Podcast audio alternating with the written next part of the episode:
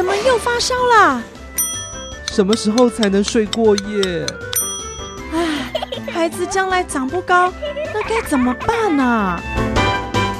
家庭保健室 Family 秀秀，家庭保健室 Family 秀秀，为您邀请各界名医，提供丰富且实用的健康资讯，让您家中的小宝贝快乐且健康的成长。现在就让我们一起秀秀我们的家人吧。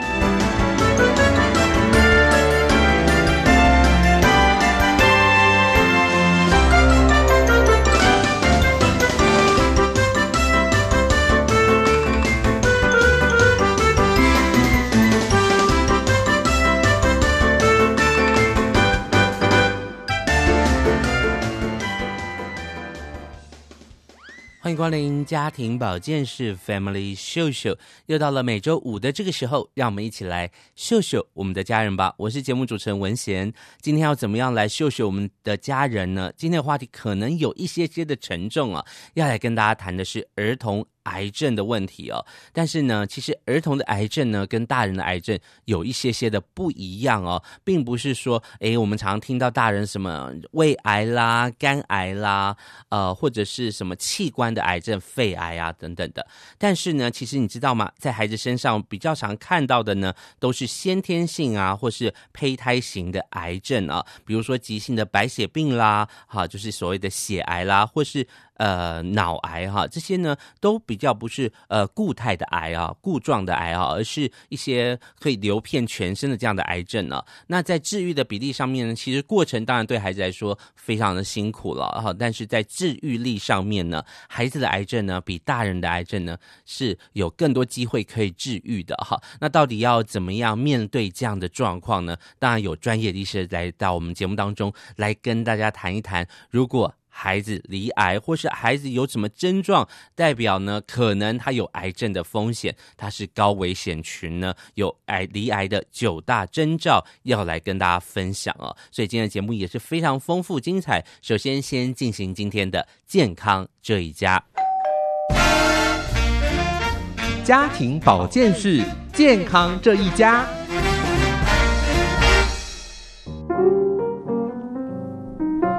妈妈。刚刚隔壁小华妈说，小华最近身体不舒服，去医院检查，结果居然是血癌哎！他们好伤心哦。啊，真的假的？小朋友也会得癌症吗？当然会啊，而且小朋友容易得的癌症啊，跟大人是不一样的，通常都是细胞或是血液的病变。哦，那要怎么办啊？小朋友可以做那个放射性治疗，还是也可以做化疗吗？哎，这就要看医生怎么安排喽。因为小朋友正在发育的期间，不能够影响他未来的发展呢、啊。哎呦，实在太吓人了啦！我应该要好好来了解一下小朋友得癌症的这个相关的话题，我应该要好好做一些功课。嗯嗯嗯，很重要哦。儿童罹癌的比例啊，跟大人比起来虽然是差很多，没错，但是一旦生病了，可是比大人更辛苦哎。嗯，好，我知道了。我先来去安慰一下小花的妈妈。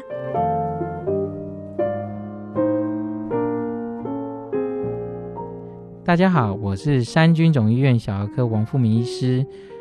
孩子生病常常让你手足无措吗？快上佳音健康隆迪家脸书粉丝专业找寻你要的答案吧！欢迎光临家庭保健室 Family 秀秀，又到了每周五的这个时候，让我们一起来秀秀我们的家人吧。我是节目主持人文贤，今天在我们节目当中要来跟大家谈的这个议题哦，可能对于某些家长来说呢是有一点严肃的，而且可能会觉得呢这辈子一点都不想要遇到哈。可是你知道吗？有时候意外就是这样，有时候呢就是你。意料之外，哈，他就是会呃遇到，但是如果遇到你完全没有概念的时候呢，可能会更加的紧张哦。所以，我们还是要在啊、呃、这个医学上面呢，有一些些的来学习哦。今天来跟大家探讨的就是儿童癌症的部分。你可能会觉得哇，这个真的很可怕，因为我们呃国人最这个十大死因里面啊、癌症就是第一名啊、真的很可怕。那孩子也会得癌吗？小宝贝的器官都这么健康，他那么小也会得癌症吗？到底癌症是怎么来的呢？今天有专业的医师在我们当中要跟大家来分享啊。为大家邀请到的呢是台北荣总儿童医学部的严秀如严医师哦，欢迎严医师在我们当中。你好，大家好。今天我们要来谈癌症哈，这个可能对于一般社会大众来说，就是觉得啊，要谈这个很紧张哎哈，好像很严重哈。那从医学的角度来看，怎么来看儿童癌症呢？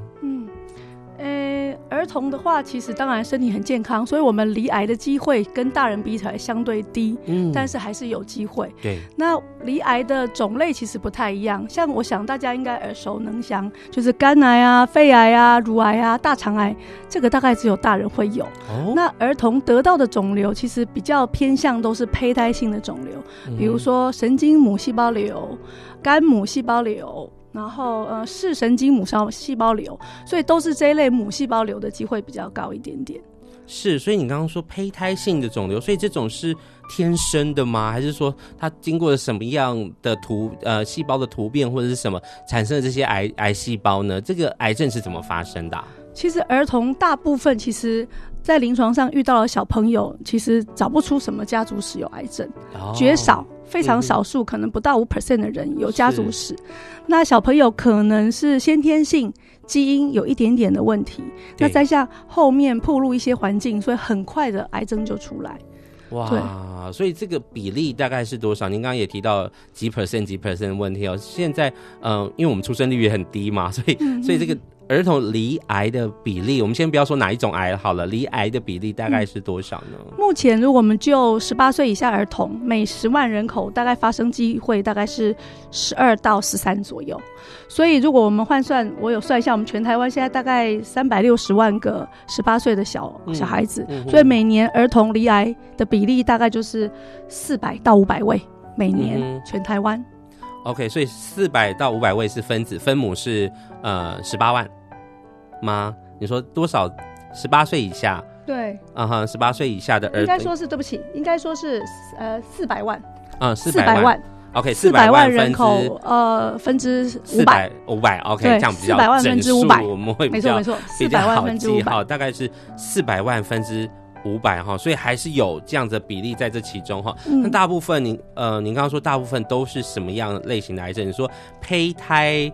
嗯、呃，你刚刚所说的那个胚胎，胚胎性的肿瘤，它就是它的细胞是比较胚胎性质的，嗯、因为小于五岁的小朋友能够发病的肿瘤，我们先说儿童最常见的癌症叫做血癌、白血病，嗯嗯嗯、血癌占大概儿童癌症里面就占了三成，哦，整个这么多十几种癌症、二十种癌症，它就占了三十 percent，其实最多的是血癌。那血癌之外的其他固态肿瘤，第一名是脑癌。哦，脑子的肿瘤是。那剩下这些脑子肿瘤之外的，哎、欸，很多的固态肿瘤都是比较胚胎性质，细胞相对是比较原始的肿瘤，这样是哇。所以其实还是有蛮多的种类，当然跟大人的那种什么肝啊、胃啊、直肠啊、肺啊，这我们常常听到大人在得的哈。嗯嗯，所以那这个治愈。我想爸妈最关心的是治愈率的问题哈，嗯嗯嗯，因为大人的治愈率可能就很危险，然后开刀要化疗啊。那孩子孩子的这些，他们的如果他罹患癌症，真的被确诊癌症，他们治愈率高吗？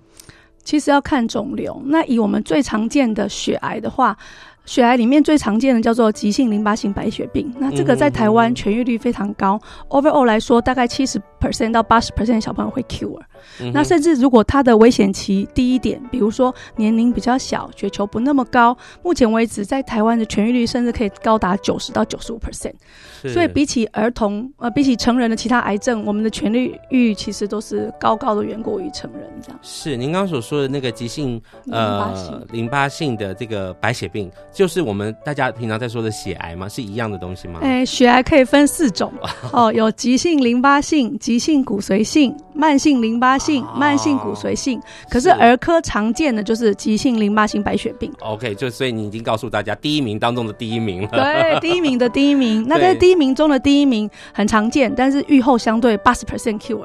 哦、所以我觉得当小朋友得到这个疾病，其实不要太惊慌。对，其实小朋友，我觉得小朋友有时候也不不一定会很惊慌，是爸妈都会非常。爸妈，父母不要太惊慌。对，因为听到癌症就吓坏了，吓、嗯、傻了哈，马上除了看医生之外，嗯、可能马上就 Google 啊，嗯、要怎么吃、怎么用、怎么怎么保护自己的孩子，改变这个孩子啊，呃，怎么样帮忙治疗这个孩子哈。其实有很多嗯、呃、所谓民间的一些方法，可是我觉得在节目当中，我们还是要导正，嗯、导正大家回回到医院哈。当医生呃为您确诊检查出来，哎，真的是有呃血液有一些状况哈，就像我们刚刚所说的血癌，或者是那个细胞有些状况哈，真的是这种固体固。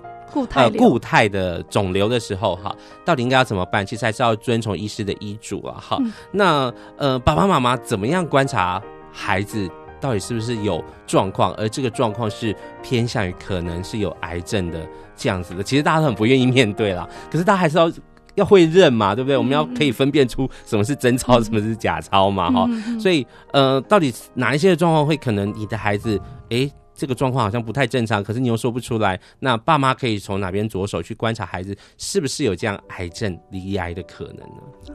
那目前就是我们有九个警征，儿童癌症的九大警征。嗯、是，所以我觉得这九个警征，可能爸爸妈妈就在日常生活中就应该要开始多多少少观察一下。那我讲了，我觉得先讲最简简单的几个，就是不明不明原因的，包括不明原因的疼痛、不明原因的肿块。不明原因的淋巴结肿，不明原因的发烧，这些都都蛮重要的。这个是一个还是你已经讲了四个了？这样就四个。可是我们四个可能还要再独立解释比较好。OK，好，是好。我们先来说不明原因的疼痛，嗯，对不对？对对，其实我觉得临床上，呃。正在成长中的小孩，两岁到十二、十四岁中间，其实正在成长，所以其实家属其实未遇到生长痛的机会，其实远大于肿瘤痛。可是其实家属遇到就是痛，所以在没有办法区分的时候会很紧张。那有几个小小小小重点可能要知道一下，比如说像生长痛，就在特定的年龄，两岁到十多岁，嗯、那他的疼痛大概就是可能晚上睡前会痛一痛啊，要妈妈按摩按摩，哎、欸，那晚上睡得很好。隔天早上照跑照跳，一切都好。嗯、可是如果是肿瘤痛的话，它通常是白天也痛，晚上也痛，嗯、而且固定部位的痛。比如说我就是左膝左左膝痛，我今天左膝，我两三天还是左膝，嗯、那白天也痛，晚上也痛，甚至痛到醒过来。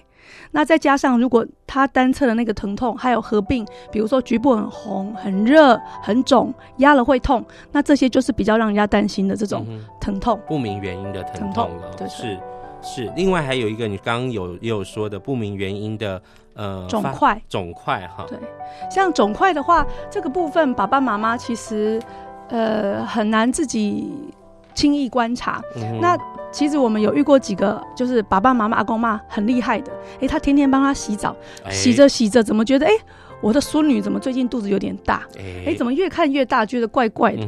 然后是自己阿公阿妈主动带着小孩到门诊，然后经由医师摸一摸，也觉得哎、欸，这个大小不太对，住院确诊，确定罹癌的。嗯、所以这个部分，我想是爸爸妈妈在跟小朋友日常生活相处中多加观观察，对，细心一点就可以留意得到的。是，那还有一个是不明原因的发烧，有可能。对，那儿童因为发烧其实太常见了，啊、大家常常容易感冒，有人是哎、欸、感冒、流感、病毒感染、细菌感染、泌尿道发炎，所以这种发烧其实跟肿瘤发烧有一点蛮好区分的是，其实肿瘤的发烧绝对不是一两天的事。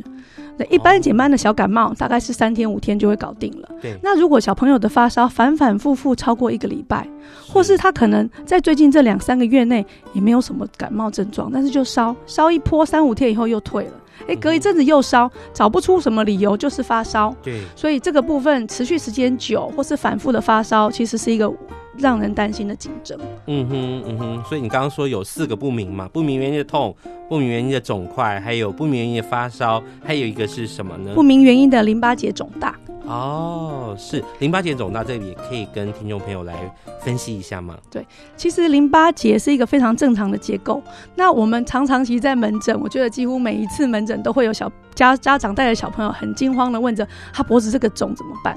嗯、那那个淋巴结其实分布在这个脖子啊、腋下啊、对耳耳耳朵后面啊、腹股沟啊这些地方都有淋巴结。嗯、那因为小朋友其实蛮瘦的，所以你知道在左右头动一下的时候，有时候脖子淋巴结就看得蛮清楚的。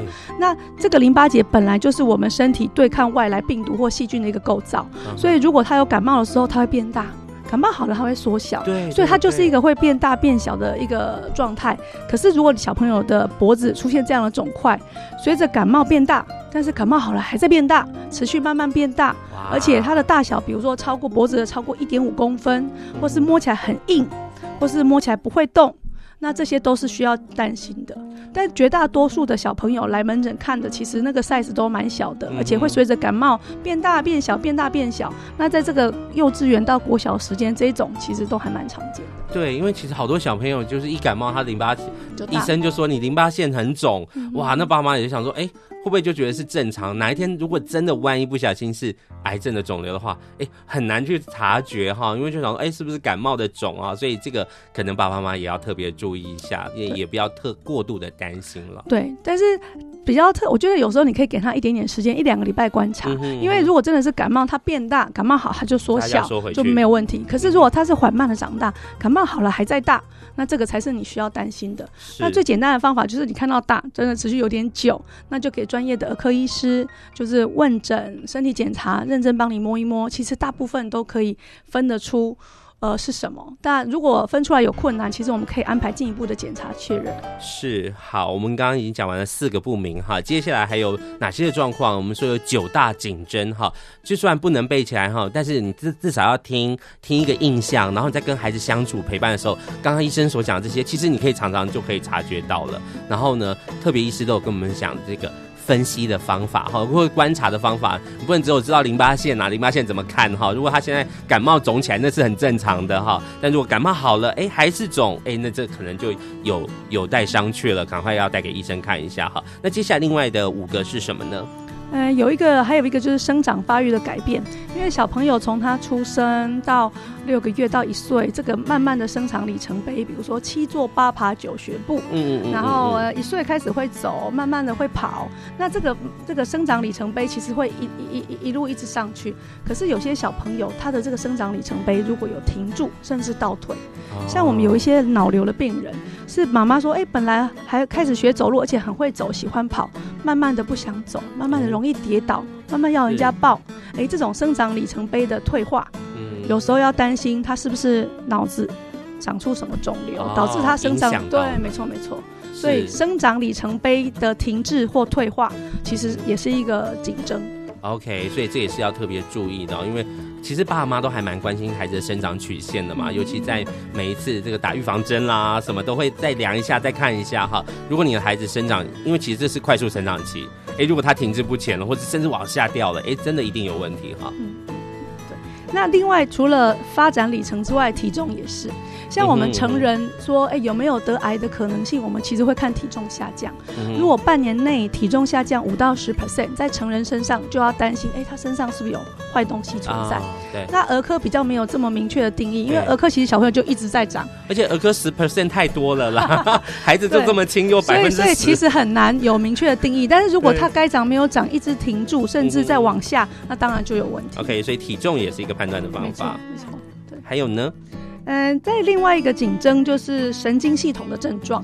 哦、那神经系统的症状其实，诶、欸，因为神经系统是因为脑子，我们刚才说脑瘤是第二名常见的肿瘤，哦、对，所以肿瘤长在脑子跟长在其他器官最大的不一样是，我们的脑子也是一个脑壳。那肿瘤在一个有限的空间内长大的时候，就会产生脑压高的症状。那脑脑压高的症状不外乎就是呕吐，不外乎就是头痛。嗯所以，如果他的呕吐时间，老实说，小朋友要得感冒，会得肠胃炎，吐的机会很高。可是，如果是脑瘤的那种吐，绝对不是三五天就搞得定，他可能反吐的时间比较久，而且，比如说，呃，一个礼拜、两个礼拜，怎么还在吐？那另外的话，还有合并头痛，因为脑压高，然后头痛。那头痛的时间点比较特别的是，脑压一开始高，头那个头痛的时间大概就是半夜跟清晨。哦。所以，如果他持续呕吐，然后而且都在半夜头痛、哭闹的厉害，嗯、那这个也是一个脑压高的警征。嗯，因为这个脑癌是第二名嘛，然后所以我们特别有一项可能比较针对是脑神经的这个方面哈，比较针对是脑部的，所以要注意孩子是不是常常吐哈，而且呃这个半夜或者是清晨的时候脑呃忽然发烧的这个状况，头痛发烧的。好啊，还有呢，最后两个了。嗯，有一个就是血液学的症状，因为其实我们刚才说第一名的血癌，他最喜欢就是跑骨髓。那跑骨髓的话，它就是骨髓的病，所以血红素会低，血小板会低，嗯、所以如果很白，对，很苍白、虚弱、没力气。那如果血小板低的话，就是容易碰撞就出血，或是不碰撞会自发性出血。当这个血液像，比如说有贫血、苍白。出血的话，就要想到，哎、他骨髓有问题。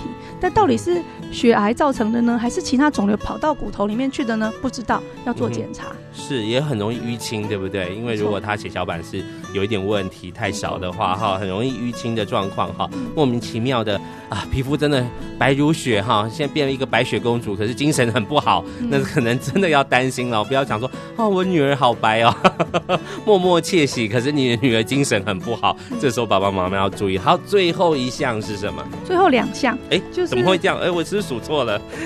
就血液学分一种就是贫血加血小板低下，是，但是有有两个儿科特有的肿瘤，而且它这个迹象是爸妈就自己可以看得出来的。我想可以提醒一下，第一个叫做神经母细胞瘤，那这个神经母细胞瘤它非常喜欢转移到那个眼眶骨，所以如果小朋友看起来黑眼圈非常的明显。是是淤青的那种，不是没睡好的，不是过敏性鼻炎哦，是真的像被人家揍过的两个眼睛出现黑眼圈。是，那在没有创伤的病史的情况下，这个。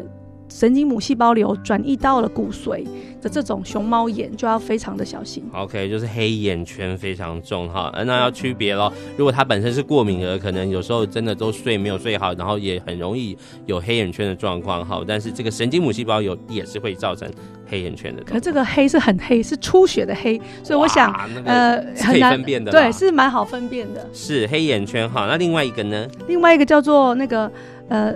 视神经母细胞瘤，它就是长在我们的视网膜。那所以小朋友在拍照的时候，因为通常这种肿瘤是长单侧，所以拍照的时候你会发现瞳孔的两个眼眶的那个眼球的反射的颜色不一样。哇，这个很。嗯很很瞳孔的颜色不一样，所以可能一边红一边白，那白的那边可能就是有问题的。哦，哇，连瞳孔的颜色都可以帮助我们判断孩子是不是有可能有这个癌症状况。那我想要问哦，呃，刚刚医生跟我们分析的这个九到十个的这么多的颈针哈，它是要同时出现吗？还是单一，或是出现几个的时候，其实我们就应该要就医去检查呢？在这些项目里面。诶、欸，当然，如果合并的项目越多，比如说他又不明原因发烧，又不明疼痛，脸色又苍白，那当然随着合并的东西越多，坏东西的机会越高。但这些东西只是 warning sign，不是说它一定是，只是机会可能高一点，所以其实也不要太紧张。如果有，就先给医生看，然后经验多帮你判断一下。但是如果那个合并的真相越多的话，机会当然是越高一点。是，今天在我们节目当中为大家分享的是台北荣总儿童医学部的严秀如医师哦。我想医师严医师非常仔细的告诉我们，哎，怎么样来观察自己的孩子是不是呃有罹癌的可能哈？只是可能而已，因为还是要透过仪器啊，好到医院去，然后透过很多的检查，然后也有呃可能孩子最近的状况也都要有确实的记录下来，也帮助医师呢可以来做最正确的判断哈。所以爸爸妈妈真的不要太紧张哈。如果有刚刚我们在节目当中。中所分享的这些状况，而且越多项的时候，其实就像医师所说的，其实是越有可能的哈。所以这个时候千万不要掉以轻心了。我们要先休息一下，等等回来，我们继续来跟大家聊一聊。诶，如果刚刚那些症状真的出现了，如果真的医师说，诶，可能是癌症的状况的时候，现在医学的进呃科技的进步，呃，我们会怎么样来陪伴孩子度过癌症的这件事情呢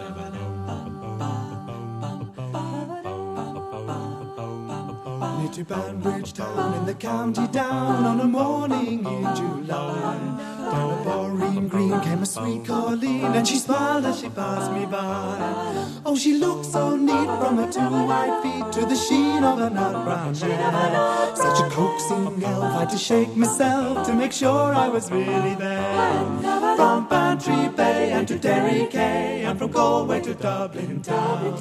No maid I seen like the brown Colleen that I met in the county down.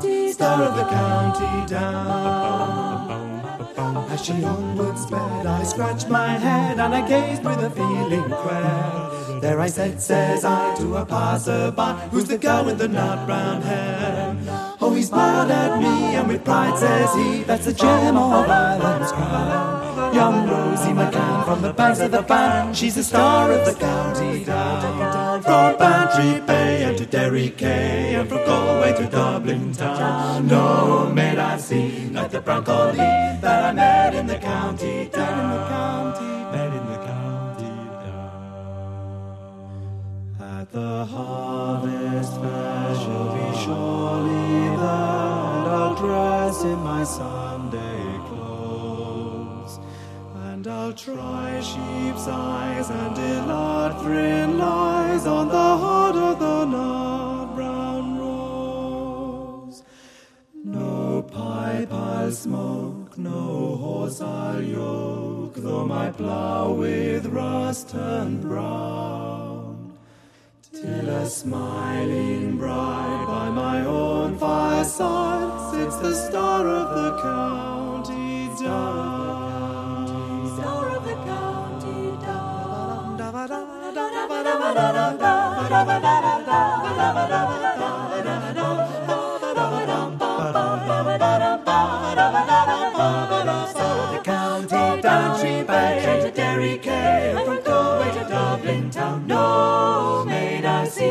Brown colleen that I met in the county down. In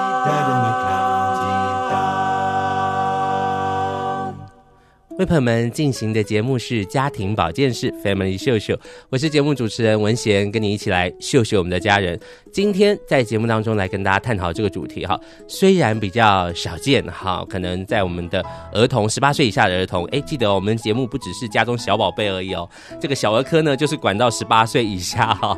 那这个在儿童的这个领域的里面呢，大概每一年呢大概会有五五百位哈，我们刚刚有跟大家分析了哈，那。这五百位，我们要医学上会怎么样来帮助他？那科技医学都是日新月异嘛，哈，不断不断在进步，所以大家听了不要那么害怕，儿童癌症也没有那么可怕。那到底该怎么办？那目前的医学技术到底是什么呢？我们同样邀请到台北荣总儿童医学部的严秀如严医师，继续来跟我们探讨。诶，如果到了医院之后，医学医学上在医院会。呃，被怎么样对待？应该说 被怎么样来治疗，然后怎么样帮助孩子能够度过这个难关啊、哦！再次欢迎严医师。嘿，你好。那过来的话，我们讲就是先讲儿童常见的几个癌症。嗯，第一名是白血病。对。那它的治疗方式跟第三名的淋巴癌蛮接近的。嗯嗯。那它的治疗方式，因为这种癌症跟其他的固态肿瘤最不一样是，你只要打化疗，它就会全消。哦。所以你本身不需要用开刀的方法去挖掉什么肿瘤。哦。就是通常我们只要认真打化疗，那只有少数的个案。极少的个案需要用到放射治疗，是对，所以只要是这一类的都是用化疗，是开刀只是需要切片或装一个人工血管，啊、我们不需要去挖掉肿瘤，没有这个没有这个过程。血癌它也不是一个不是一个肿瘤，固态的，它是全身跑的，对对，所以化疗，可是孩子化疗会很辛苦啊？其实比大家想的好哎、欸，我觉得，因为小孩子其实年纪小，那当然豆剂剂量上我们会根据他的身高体重去调整，对对对。所以其实我反倒觉得年纪小的在接受同样化药的暴露下，小小孩好像似乎恶心呕吐没有大人或大小孩期待心理强，所以反而不见得特别难受。那当然我不不可否认一定会有恶心呕吐、嘴巴破，呃，然后掉头发，但是相对来说，我觉得症状上并不会特别厉害，所以家长也不用特别担心。文贤要问一个很外行的问题，那我想要问儿童的血癌跟大人的血癌是一样的吗？就是形态上，如果我们用呃呃癌细胞的外观上，它的表面标记上是一样的。可是后来，目前越来越多的研究，特别这十年告诉我们，这些血癌的里面是什么基因的突变造成这样的血癌，其实在儿童跟在成人是大大不同的。也就是说，我因为儿童白血病，比如说淋巴性白血病，好了，常见的那些呃基因的问题。对，大人也都有，可是我们儿童的这个血癌的基因的这一类的，哎，我们通常比较好治。哦、那成人得到了白血病，一样是这些血癌基因构成的，可是他们得到那种血癌基因，通常治疗成果就比较差一点，更更辛苦了。没错没错，但是用的药是极为类似的。是是是是是，哇，真的是还是要祈祷不要发生这样的事比较好哈。我们刚刚所说的是呃非固态的。好，非固态的，就是像血癌啊、淋巴这种都是全身会跑的。那它会不会，比如说再再次的扩散啊，有这样的问题，或者是再次复发，这样几率高吗？因为目前不管是血癌或淋巴癌，痊愈率都算不错，对，而且儿儿童的结果其实都优于成人，嗯，所以我觉得都还不错。是，是，是，除了急性骨髓性白血病，痊愈率可能比较差，大概只有五十到六十 percent，五年的无病存活率。那其他的一般的血癌跟一般的淋巴性白血病，应该呃淋巴癌应该都。大部分都有七十 percent 以上的。是是是，可是这两个癌症，如果你听到是在大人的身上，可能就不是这么乐观了哈，就会觉得哇，这是太紧张的哈。那另外一个就是固态的肿瘤了，对，固态的癌症。那固态癌其实我们要分部位，儿童第二名的癌症就是脑癌。那脑癌跟其他癌症处理方式最不一样的地方是，你可以想象一个固定的。脑壳里面要装着一个快速长大的肿瘤，嗯，而且这个肿瘤在长大会压迫神经，造成各种神经学症状。所以它最急切的治疗就是开刀，先尽量把它挖干净，然后挖干净之后。一定不可能挖得干净，因为有太多重要构造在里面，所以只能尽可能拿干净，剩下用放射线的治疗，在后面接着打化疗。对于这种恶性的脑瘤是这么处理。可是如果是其他的固态瘤，我今天长在其他身体的部位，不见得会先用开刀的方法处理，我们可能先。其实要看肿瘤啦，那有些肿瘤我们会建议先切片，知道它是哪一种肿瘤。那打了化药，先让它缩小一点点。那比如说像骨肉瘤，它来的时候可能十公分，那如果要马上开刀开干净，可能很难。那我们会先建议切片确认骨肉瘤之后打化药，打个三个月，肿瘤缩小变六公分，这时候你再可以把它拿干净的机会，而且可以保留肢体、保留关节、保留生长板的机会高一点点。所以有些肿瘤，像我刚才讲固态瘤，它是呃手术是必要的，化疗是必要的，但是手术的时间点或许不见得要在刚发病一次挖干净，特别他身上有东西散出去。那我们可以先用化疗把原本的肿瘤缩小，把散出去的东西杀掉。那这样子它痊愈率就会反而会高一点。是对，可是脑瘤就不一样，因为它在脑子，它要先把它挖干净，你不能等，你没办法用化疗或放疗很快速把脑子的肿瘤杀得很快。所以恶性脑瘤的原则就是先挖掉，先挖掉。然后，但是有一个比较特殊的点，我想这个在我们儿科医师的心里都知道，因为一旦照了放射。这个小朋友不管是身高、发育、内分泌，第二个癌症的机会都远比正常人多。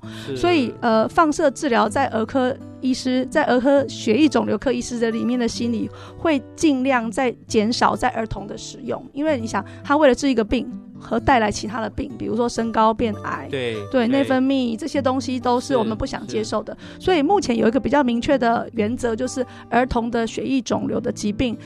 非不得已，我们会尽量减少或是延后放射线在小小孩身上的使用。是，我想医师，呃，医师是其实是很了解家长他们心里的感受跟跟，因为他们看太多的这样子的孩子了哈。我们知道大人如果可能他接受放射性治疗或者是化疗的时候，比如说掉头发啦哈，可能失去了味觉。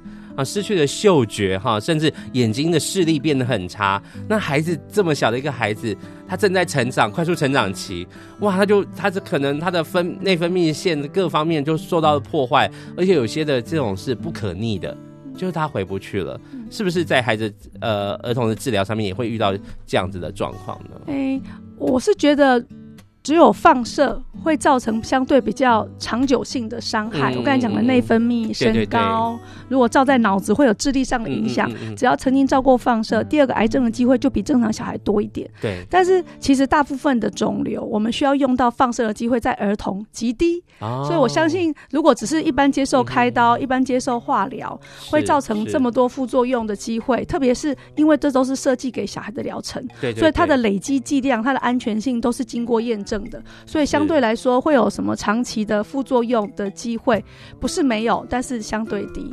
是，今天在我们节目当中分享的是台北荣总儿童医学部的严秀如医师哦。我想医师这边语重心长哦，跟我们讲了，虽然是很残酷的事实，因为孩子得了癌症嘛，哈，那很多家长都会很慌张，那想说，呃，上网找很多很多的方式啦。那我们在网络上也看到很多的社团啦，甚至这个台湾儿童癌症协会啊等等的哈，上网去找很多的资料哈，有时候是。有时候这些动作做的太快，有时候自己吓自己了哈。因为坦白来说，孩子的这个溺爱的状况，每一个都是个案。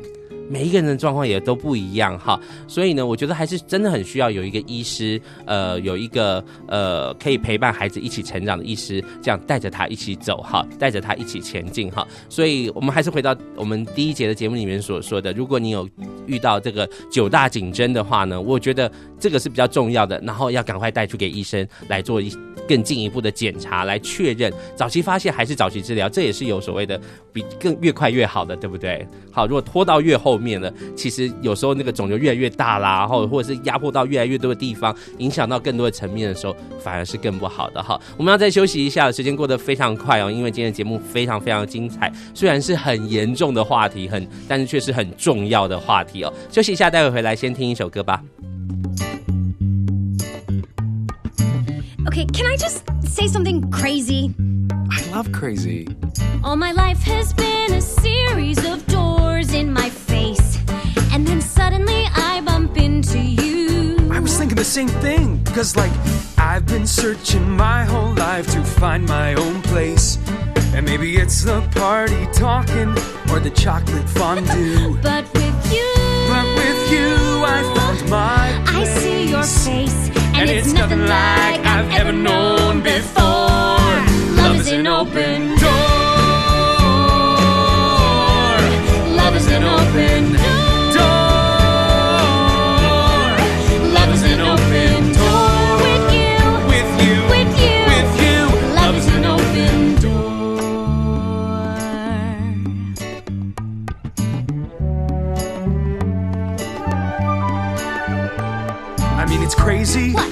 Finish each other's. Sandwiches. That's what I was gonna say. I've never met someone who thinks so much like me. Jinx, jinx again. Our mental synchronization can have but one explanation. You And I were just meant to be.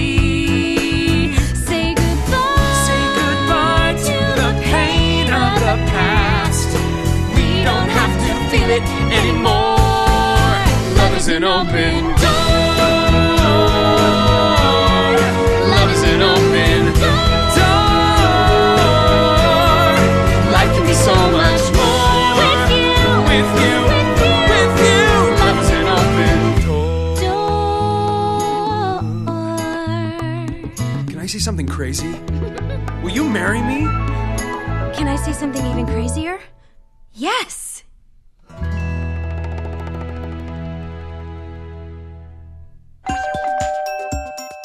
家庭保健室健康小词典。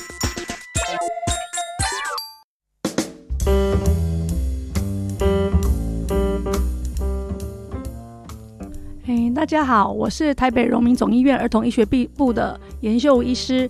那今天我们要跟大家介绍这个这个专有名词，叫做骨髓穿刺。那这个检查，其实在跟呃家属解释的时候，大家都会很惊慌，觉得很恐怖。那实际上，它其实是针对在我们屁股后面一一个比较硬一点点的骨头这个平台，然后去做检查。那这个地方为什么需要做检查呢？因为很多造血系统的疾病。因为骨髓是造血器官，那如果我们要找一个比较安全、好下手的地方确认他骨髓状况，就从后面这边抽。那执行上的状况是这样：如果是成人的话，呃，老实说，我是觉得还蛮痛的，所以我们会在局部打个止痛药以后，然后再用大概呃。就不讲大小好了，就用针 戳进去，然后把我们想要抽的骨髓从里面抽，可能是十 CC，可能是五 CC。那如果是血癌的话，有时候抽的量会比较多，因为我们要做不同的检查去检验它的癌细胞好不好治。那在小孩子身上的话，我们通常因为小朋友不太可能合作，也不太可能理智，而且非常怕痛，所以我们小朋友通常都是打一点点睡觉药的情况下，再打一点止痛药的情况下，在全身麻醉的情况下趴着。然后在我们有血氧侦测、呼吸侦测、心跳侦测的机器 monitor 下，医生从他的后面进针，然后抽取呃他的骨髓做检查。那老实说，这个检查其实做完之后，其实针拔掉了，大概只有当天或当天下午还会有一点痛。通常如果不讲的话，小朋友醒来啊，做完了，然后隔天大概就没有感觉了。所以大家其实无需对这个骨髓穿刺这个检查太害怕，但是就是局部疼痛的确是会有一些。那通常我们是在怀疑骨髓有问题的病人身上比较会做这个检查，包括比如说他的血球，诶，他的血液项。白血球、红血球或血小板有出现不正常的癌细胞，或是这种血液项三种里面有两种出现有问题，或是怀疑骨髓里面有癌细胞跑进去了，我们就会安排这样的检查，确认是不是有癌细胞在。以上是呃今天的医学小词典。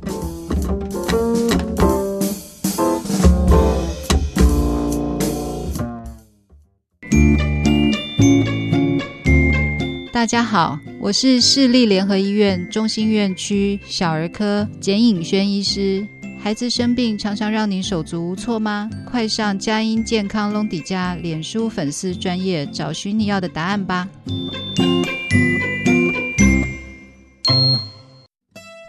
回到我们的家庭保健室，Family 秀秀，我是节目主持人文贤，和你一起来秀秀我们的家人。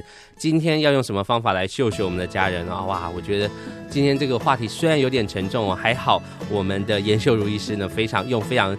呃，浅白易懂的方式来跟我们分析哈，来跟我们解说哈，也常常的鼓励我们、安慰我们，不要太过紧张哈。在第三个阶段呢，我们就要来跟大家探讨的是，诶，孩子确定如果真的离开之后，可能经过了化疗、经过了手术之后，在术后我们还有需要哪些的注意事项，还有很多的照顾事项哈，还有什么呃保健的方式啊等等的。其实这是家长扮演了一个很重要的角色哈，在这个孩子的旁边嘛，哈，所以这个部分可能是家长们很需要的，所以我们要再次邀请到台北荣儿童医学部的严秀如医师，再次欢迎严医师。你好，那。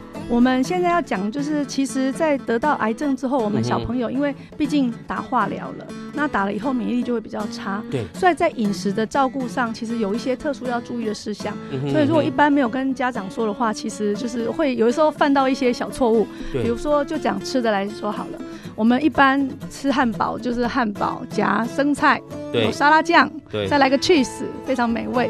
可是我们的病人因为免疫力差，所以生的东西不能吃，所以你可以理解那个沙拉酱不能加，生菜不能加，cheese 因为是有用你知道发酵来做成的，所以这些通通都不能加。所以饮食上的注意就是熟食，我们尽量以熟食，对，当天当餐现做，两个小时之内吃完。哦，然后我们有遇过那样的病人，就是，嗯，哎，就是太。人很好，雪球很好，然后路路路过的隔壁床的阿贝，他自己吃的东西就说：“哎、欸，我去买了个卤味，你要不要一起分享？”啊，那小朋友就很开心。对，那他吃的那个卤味是冷卤味，所以你知道冷卤味就是我煮完以后，我放冰箱一两天再来。那我当时其实。呃，一开始我们并没有发现，是小朋友吃了卤味以后，当天开始吐，隔天开始发高烧，然后才开始追。哎、欸，你有没有吃到什么不该吃的？哎、欸，就哎、欸、没有啊，都熟的啊，只有吃过隔壁阿北送我一只卤鸡腿。哇！然后就发现那是冷卤味，所以后来他的血液培养就长了这种卤味上面的细菌，嗯、所以就对，所以这个生食的部分，呃，就是应该说是熟食的，而且当天当餐吃完，这个概念很重要。所以外面饮料店的饮料。比如说我们在常喝的那个手摇饮料，那个水跟那个冰块怎么样都不太安全嘛，所以这个外面的饮料是不太合适。那另外的话，就是比如说小朋友年纪小，一定很喜欢喝一些什么饮料，比如说养乐多啊、布丁啊这一类的东西，因为。养乐多是发酵了，所以不用说。对。但是布丁的话，因为它并不是经过加热的，它是、嗯、你知道弄完以后就冷却，所以它需要放在冰箱里面放十四天，呃，几天之内没有冰在冰箱就会坏掉，这种都不准吃。所以他要吃的，比如说鲜奶就不能喝，他可以喝保酒乳。那像炒、哦、不行。对，那像炒饭的话，因为妈妈自己在家里，如果用自己今天中午煮的饭，煮完饭马上炒，虽然黏黏的湿湿不好吃，可是比较安全。那如果是你去餐厅买的饭，它可能是前一天的隔夜饭，炒起来干干松松，很好吃，可是会长菌的机会就高一点。所以饮食方面就是要特别注意熟食啊，当天当餐。是，就是新鲜的熟食啦，不要禁止吃生食，还有发酵的。哇，没想到严医师用一个汉堡就把这个吃的东西讲完了哈。可能大家会觉得，哎、欸，汉堡是熟食啊哈，但是里面有生菜，然后有 cheese，这个发酵类的不行哈，生食不行哈，那尽量是热食，热的，因为高温其实有杀菌的效果哈。对，两两两个小时之内要吃掉。是，所以你的食物一定要经过高温的烘煮，哈哈。当然也不是不是叫你去吃碳烤类的哈，因为。好的那个也是不好的东西啦。那台湾人真的饮料很多，嗯。嗯啊，你走进便利商店，几乎没有一样东西是你可以吃的哈。所以因为那个都不是真正新鲜的食物哈，所以呢，饮食上特别要注意。还有哪些呃，在术后特别要注意，除了饮食之外的呢？免免疫力低下，因为我们打了药，血球会比较低。对。那在这种低的情况下，容易感染机会就比较高。嗯、所以，比如说，呃，同住的小朋友，比如说妈妈生了三个，特其中一个得了血癌，嗯、那另外两个感冒的时候。那就是可能要跟他隔远一点，因为哥哥弟弟可能得感冒，只是小感冒，可是血癌的小朋友免疫力差，他得到可能是大感冒，哦，更重，更严重，发高烧要住院要打抗生素。所以当有遇到这个我们免疫力低下的小朋友，有遇到感染源，平常口罩就要戴好，常常就要洗手，接触上厕所啊什么接触什么东西都要洗个手比较好。那特别是家里有感冒的人，尽量是隔离开来，不要跟他们有近距近距离的接触，可以减少那个感染的风险。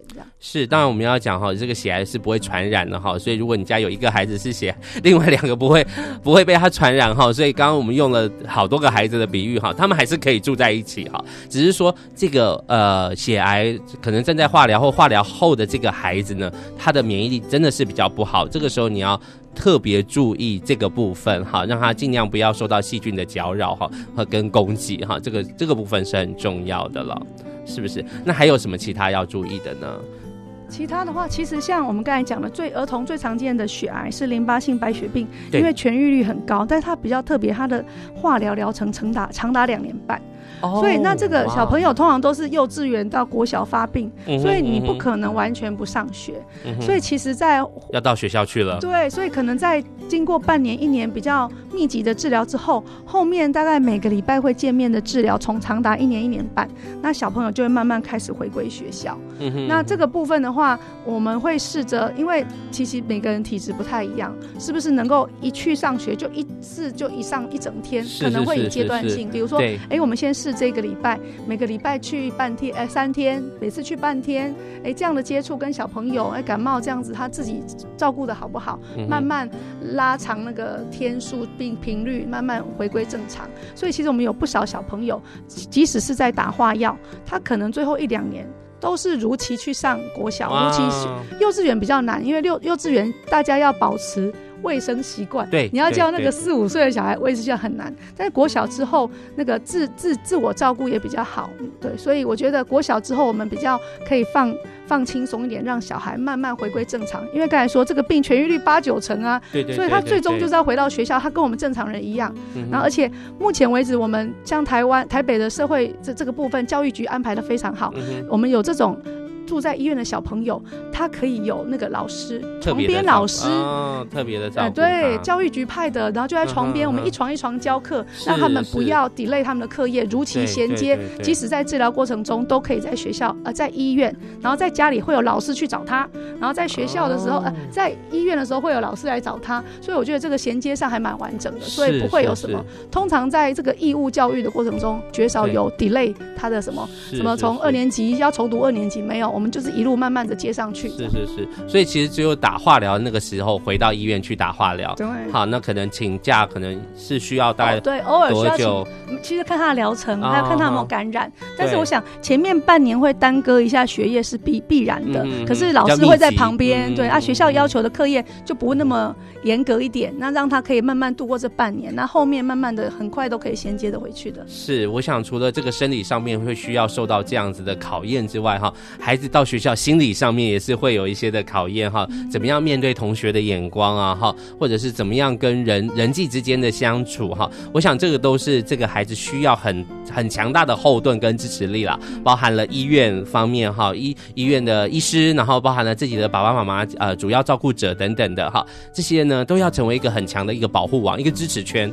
啊，才能让个孩子真的能够快快的恢复。刚刚医师也特别提到疗程的问题，我想不同的癌症也有不同的长或长或短的疗程，这个部分可能也没有办法一次在节目里面就跟大家来分析。不过刚刚医师有说的，最长可能要到两年半啊、三年的这样子。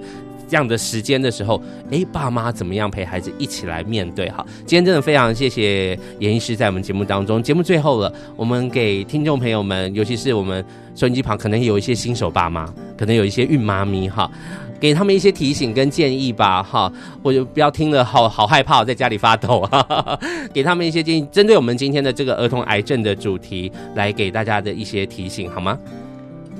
诶，我们今天讲了这个儿童癌症的九大警征，那只是提醒大家，那其实儿童发生癌症的机会真的很少，嗯哼嗯哼，一万个人也可能才一个而已，所以大家不要太担心。是，只是说，呃，你可以从这些我们讲的这些迹象呃观察，那即使他有出现任何一个迹象，也不要太担心，因为有些时候它只是比较严重的感染，有些时候它只是一些其他的小问题。不见得一定是癌症，所以大家如果有我们讲到的紧张，就找呃寻求专业医师的帮忙，他会在经过病史、身体检查全部做完以后，会告诉你一个可能性，需要的话才往下做。所以请大家不要太过担心。而且目前为止，台湾的儿童癌症在全台湾血液肿瘤科的照顾之下，还有我们有一个叫做儿童癌症基金会，嗯、那全台湾的血液肿瘤科医师都是这个基金会的顾问医师。那我们大家都不断的聚集在一起，然后互相磨练切磋，所以我想大家在不管在哪个医院照顾的品质都一样会很好的，所以就信任的交给医生，这样就对了。是，今天真的非常谢谢台北荣总儿童医学部的严秀如医师哦，我刚刚才知道说哦，原来全台的这个医师都是这个基金会的哎，这个顾问医师哦，所以真的可以放心。嗯、那我觉得呃，就是我们家长要做的，就是在前线。好，孩子的守门员，你有没有观察出你的孩子其实在这个九大警征里面，他已经有一些状况是不对劲的哈？所以这个是爸爸妈妈的眼睛要发亮哈，要要仔细的陪孩子成长过程中，也要好好的观察孩子，记录孩子的成长。以上就是今天的家庭保健室，我们下个礼拜继续在空中与大家相见喽，我们下礼拜再见，拜拜。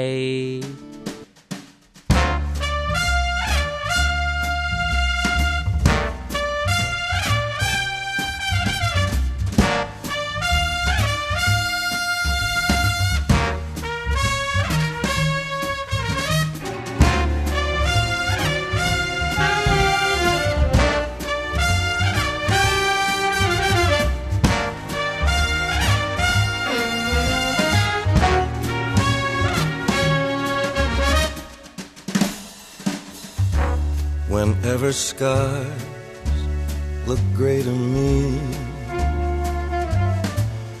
and trouble begins to brew. Whenever the winter winds become too strong, I concentrate on When fortune cries, nay, nay to me, and people declare you're through.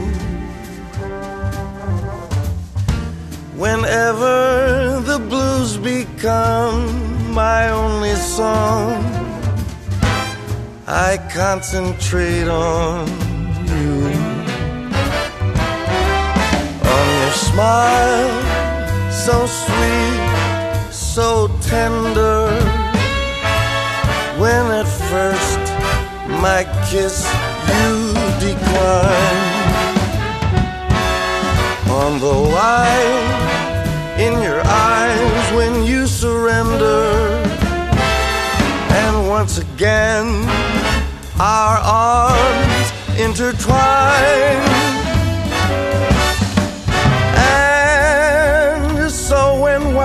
Men say to me that love's young dream never comes true. To prove that even wise men can be wrong, I concentrate on you.